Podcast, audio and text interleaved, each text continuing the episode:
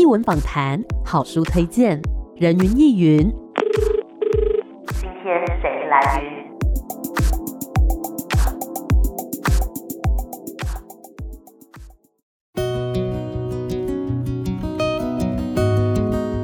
人云亦云，今天我来云。好，今天人云亦云的节目现场呢，哎，邀请到的这一组人马要带来这个作品呢，我觉得相当特别哦。我觉得算是那种复合式的一个艺术展演。展览的名称呢叫做《亲爱的陌生人》。今天很开心可以邀请到的是导演安德森，还有舞者亚伦，两位好。Hello，大家好，我是安德森，我是亚伦。嘿，我们先请两位简单做个自我介绍，好不好？好，我是八月表演工作室的团长安德森，然后我本身是演员，然后现在也在尝试创作的过程。嗯，我是这一次《亲爱的陌生人》里面的演员兼舞者，是亚伦这样子。嗯，那么刚刚导演安德森有提到八月表演工作室，嗯、可以跟听众朋友介绍一下，说，哎，八月表演工作室是什么时候成立的？那大概是在做什么样的演出呢？好。八月表演工作室在二零二一年的春天，然后我们是隶属于文化局下面的演艺团体。嗯，那想要成立一个团，其实就是想要发表作品。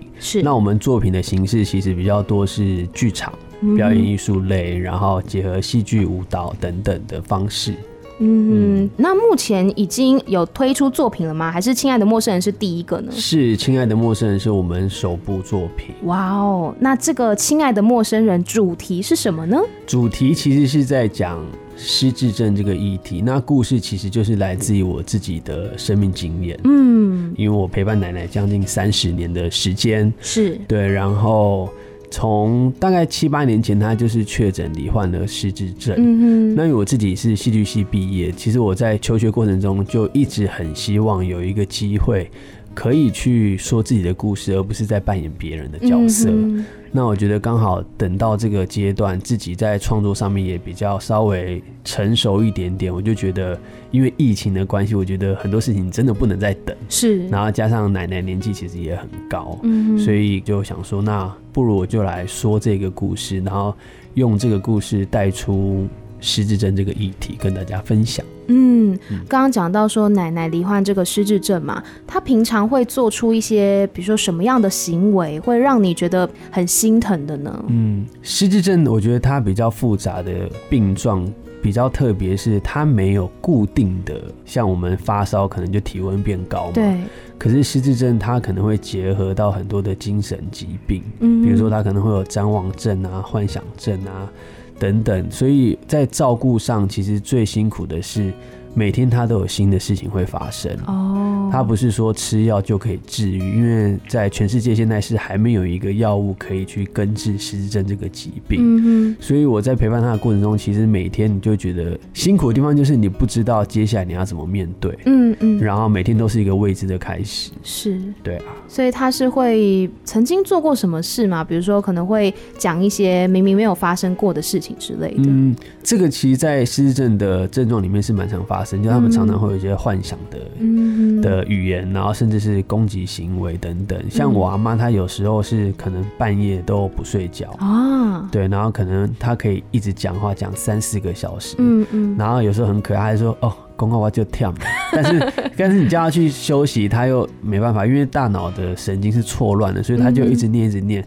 然后因为嗯，我阿妈她又重听，那重听的人说话又更大声，所以有时候也会吵到邻居啊什么的，然后也会影响我们的睡眠品质。嗯，那这时候你要怎么样去安抚他呢？其实因为他现在失智症到后期。将近也是接近失能的状态，uh huh. 就是他可能眼睛也看不太到，也听不太到。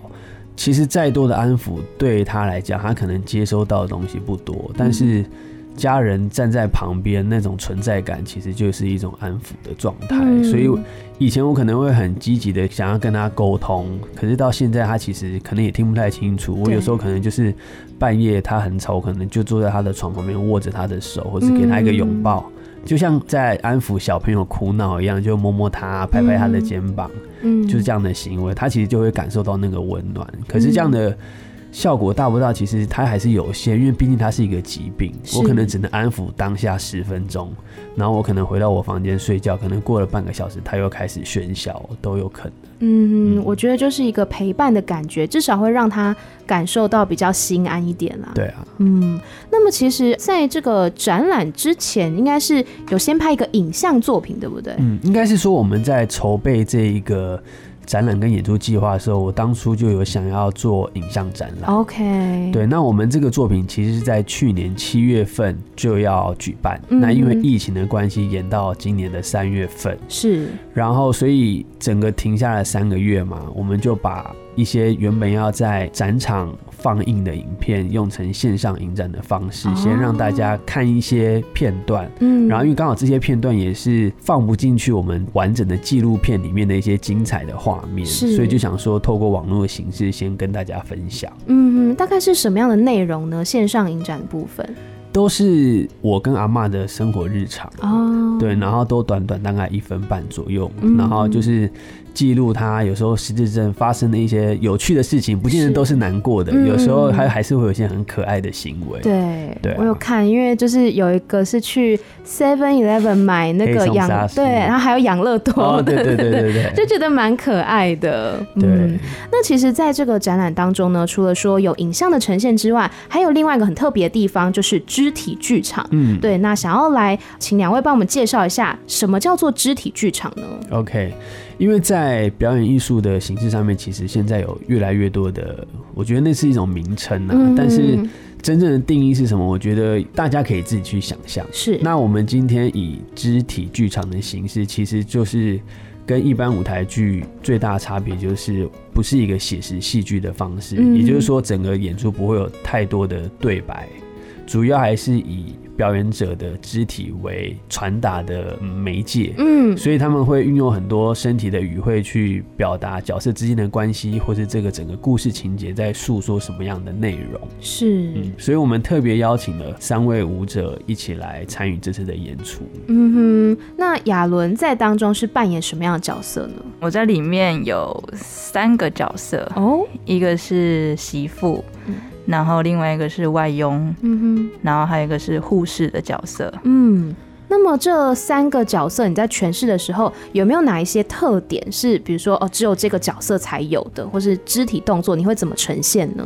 在媳妇的话，我觉得她比较多内心的情感，嗯哼，然后是什么样的情感呢？她跟婆婆之间，就她跟整个家庭，包括她跟老公、她跟儿子，然后她跟婆婆，嗯，常常卡在中间，她某种程度也在寻找她自己的出口，哦，然后护士就是她跟病患。对，还有家属之间，有时候他其实也有他自己的内心世界，嗯嗯。可是因为他的职业的关系，所以他也得在中间找一些平衡。是，还有个是外佣，嗯、我觉得外佣比较特别，因为在我生命里我没有这样的经验，嗯哼，所以也去导演家呃了解了一下状况，这样。嗯、然后外佣就是他跟阿妈嗯。的关系，是，还有他跟这个家庭的关系，嗯哼，对。那我其实一直蛮好奇，就是因为我本身是一个肢体非常不协调的人，所以我很好奇说，就是舞者要怎么样透过肢体去阐述你的情感，或是甚至是说一个故事呢？其实平常我们的训练方式本来就是很习惯的用身体在表达诉说故事，嗯哼，对。然后当然每个角色每个角色的方式都不太一样，嗯。或是说平常会做什么样的练习呢？可能随便放个音乐，然后自己想到什么故事就舞动出来吗？音乐，音乐是一个方法。嗯哼。然后我们有做很多角色的功课。嗯哼。导演带着我们做很多角色功课，或是写一些自己的。日记，或是写信，嗯嗯，角色给角色，或是自己对角色，我觉得这都有帮助我们在更知道、更准确的去呈现。嗯，就好像是去揣摩那个角色的心境，他会对另外一个，比如说外佣对阿妈，他可能会有一个什么样的心情，然后写下这封信这样子。嗯嗯嗯嗯嗯，对对对。那么你在跳舞的时候，脑中都在想什么呢？还是放空？不太会放空啦，还是想说，哎、欸，下一步要怎么跳之类的。其实比较会专注在怎么样表演这件事，不太会去说，哎、嗯，下个动作做什么，做什么，做什么。嗯，我觉得每一次都有在找不一样的方式因为我在做表演的时候，其实有时候会来自于对手给我的反应哦，会决定我接下来要怎么做。嗯哼，所以其实我觉得每一次都还在试什么样的方法比较对劲，大家比较在一块这样。那现在已经有排练了吗？有有有，我们大概已经排了完成三分之二有了吧？哦，那排练过程当中，两位有没有印象比较深刻的一些故事呢？其实我觉得这个作品对于我来讲，它比较突破的地方，因为我毕竟是戏剧背景出身。然后我这次其实也是给自己一个尝试，就是我在这个作品里面完全没有找任何一个演员哦来参与演出。嗯哼。那因为演员的工作，其实我们就很习惯拿到剧本之后开始做很多的案头功课，就是做角色功课啊、文本分析啊，然后去。跟导演一起讨论怎么让这个角色活出来。嗯嗯。那我这次找了三位舞者，其实就是想要用戏剧工作的方式，跨界跟舞者合作，看看会不会激荡出一种新的表演形态。嗯哼。那其实对我们来讲都是一种冒险。是。对。对我来讲，创作就是你只要知道你的核心，你想要诉说的精神是什么，形式只是其次。嗯嗯。那其实。舞者这次的工作，其实他们也蛮辛苦，是因为完全不同的领域，他们工作的语汇，我们其实中间也花很多时间去互相了解彼此。是，是。那其实我觉得也可以多听看看舞者他们这样子跟一个戏剧导演在工作，其实他们一开始应该也蛮痛苦，因为 我我有直接给他们赋予角色，嗯，因为大部分我们在看舞蹈演出比较少会看到角色这件事情，对，都是动作，嗯哼，对，所以他们一开始其实就已经被赋予角色的时候，反而。对他们来讲，好像有一点绑手绑脚，因为他们可能就要想着用那个角色去发展出动作，不能完全的先用自己习惯的东西去带出肢体这件事情。是，对啊，嗯，所以亚伦可以分享一下嘛？就是现在多了一个角色的存在，你觉得对你来说有什么样子的影响呢？其实跟舞蹈的发展方式有点相反。嗯，我们习惯用身体先出发，先去找一些动作，然后在里面找到一些意义或是情感，然后我们最后才会去定义这个人的角色大概是什么样的位置。嗯，但是反而戏剧是一开始就给你一个很鲜明的角色。对。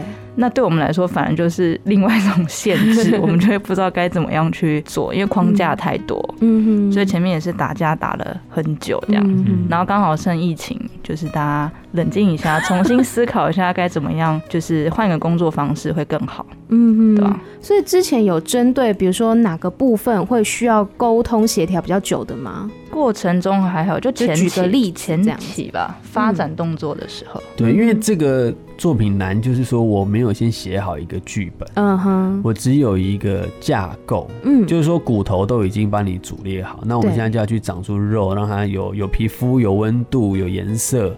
那这个是在前期的时候，确实要花很多时间去理清楚。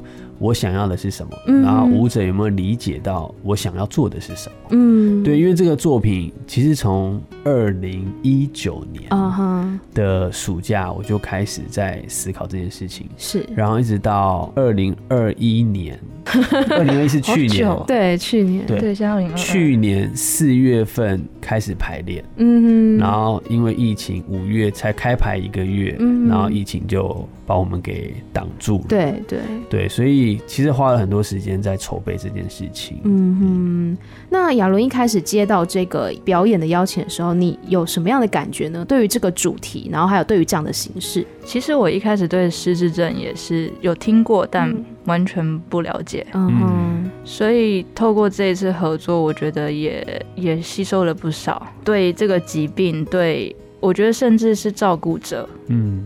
因为我觉得生病的人，他可能 maybe 知道他自己生病，有可能不知道。可是我觉得身边照顾的人也很辛苦。对，其实除了被照顾者以外，我觉得照顾者也是需要被关心的。嗯哼，对。那我们先稍微休息一下，待会再继续回到人云亦云。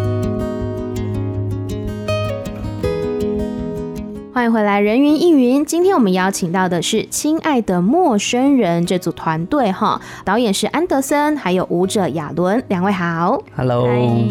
我们刚刚呢聊到说，这个亲爱的陌生人，它其实是一个蛮特别的展览，对不对？有影像的展出，然后呢也有肢体剧场的部分。那么就是现场会播放一个纪录片嘛，叫做《少江阿雀》，对吧？是，这个是阿妈的名字吗？对，其实就是阿妈的名字。嗯哼，那这个纪录片当中记录着什么样子的内容呢？这个纪录片其实一开始只是我单纯用手机在家里拍摄我跟阿妈的一些互动、一些生活日常，然后只是想要分享给我的家人看，因为我只有跟阿妈住，然后还有个外劳。那有时候阿妈的症状比较明显或是不寻常的时候，我就会先拍下来，赶快传给爸爸妈妈。他们说：“哎，阿妈现在有一些状况。”嗯嗯，对。然后所以也其实也没有想过要拍纪录片，是就只是随手拍。然后是因为开始发想这一个作品的时候，在想说：“哎。”那我好像可以把我过往将近五六年拍的东西整理一下，然后把它剪辑成一个短片，然后跟大家分享失智症的照护的路程。嗯，因为当我开始面对这个疾病的时候，你会发现这个是一个世界议题，是全世界都在关心这件事情，然后。尤其是失智症的人口越来越多，那它其实造成的社会资源其实负担也越来越高。对，那我觉得刚好在我这个年纪，直接去面对这个疾病的人其实是少数，因为大部分都还是我们父母亲这个这个世代的人去。面对，对，那我自己也走过一个，真的是也很想离开这个的那种念头。我自己也经历过一个很黑暗的时期，因为你会不知道怎么去面对。那时候我才二十出头，你其实是害怕的，尤其是当你。